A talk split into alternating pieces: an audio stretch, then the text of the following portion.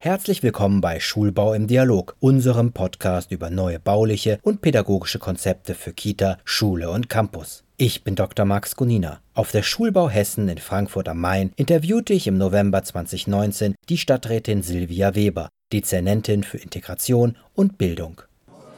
Frau Weber, wie sieht die Zukunft des Bildungsbaus aus Ihrer Sicht aus? In einer wachsenden Stadt und Region wie Frankfurt-Rhein-Main ist es wichtig, dass wir mit den vorhandenen knappen Flächen gut umgehen. Das heißt, wir erarbeiten momentan Modellprojekte für Schulen, die in die Höhe gebaut werden, für Schulen, die auf kleineren Grundflächen gebaut werden, für Schulen, die in Kombination mit Wohnungen gebaut werden und natürlich alles zusammen auch nachhaltig sind, das heißt energieeffizient und am besten auch aktiv Hausschulen. Das ist so die Idee und wir sind dabei, gemeinsame Nutzung von Schulräumen und Freiflächen sowohl für die Schulen als auch für den Stadtteil zu etablieren. Das heißt beispielsweise, dass ein Stadtteil auch die Aula nutzen kann abends, dass Sportvereine die Turnhalle nutzen können, die Schule dagegen aber auch dann den Park als Schulfläche nutzen kann. Sie hatten gesagt, dass Frankfurt am Main ein bestimmtes Investitionsvolumen schon vorgegeben hat für den Schulbau. Mögen Sie das kurz einmal noch mal ausführen? Also wir haben momentan rund 150 Millionen Euro pro Jahr zur Verfügung. Das wird aber nicht ausreichen. So wie die Stadt wächst, werden wir in den nächsten 15 Jahren an die 30 Schulen neu bauen müssen. Und ich rechne da mit einem Investitionsvolumen von 1 bis 2 Milliarden Euro. Sie sind ja auch Dezernentin für Integration. Und welchen Stellenwert spielt Integration für den Schulbau, den Bildungsbau?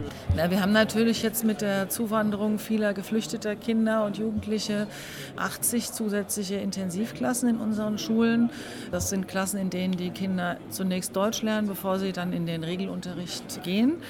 Und wir brauchen dann natürlich auch perspektivisch zusätzliche Räume für Differenzierung und auch für multiprofessionelle Teams, weil wir natürlich ja, die Zuwanderung, die anhält, aber auch die Vielfalt, die es in unserer Stadt schon gibt, gut pädagogisch begleiten wollen. Und insofern braucht man natürlich da zusätzliche Räumlichkeiten. Sie sprechen von Räumlichkeiten. Wie muss ich mir das genau vorstellen? Haben Sie da Beispiele, wie das umgesetzt werden soll? Also wir haben jetzt einen Rahmenplan für den Schulbau entwickelt. Das ist so ein Muster für Räume, die oder Flächenbedarfe, die den pädagogischen Anforderungen entsprechen. Das bedeutet beispielsweise, dass ich einen Jahrgang zusammenfasse, räumlich zusammenfasse in einem Cluster, dass ich dann in diesem Cluster Klassenräume habe, dass ich Gruppenräume habe, dass ich die Möglichkeit habe zum Selbstlernen und dass ich auch Flächen habe, wo man gemeinsam noch Dinge machen kann. Das heißt, wir werden Abstand nehmen von der Flurschule, wie wir sie bisher hatten, mehr zu einer clusterorientierten Raumkonzeption, wo viele auch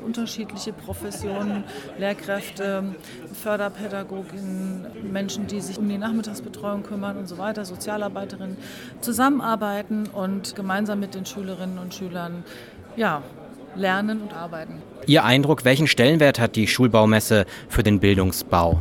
Die Schulbaumesse ist enorm wichtig und kommt auch zu einem guten Zeitpunkt, zu einem richtigen Zeitpunkt, nämlich jetzt, wo wir so viele Schulen bauen müssen, ist es wichtig, immer auf dem aktuellen Stand zu sein, sich zu informieren, was gibt es an neuen Entwicklungen, sowohl was die bauliche Seite anbetrifft, aber auch was sozusagen die, die pädagogische Seite anbetrifft und was das Thema Nachhaltigkeit anbetrifft. Und da haben wir eine ganze Reihe von Vorträgen zu erwarten und da freue ich mich drauf. Ja, vielen Dank, dass Sie sich Zeit genommen haben für das Interview. Dankeschön.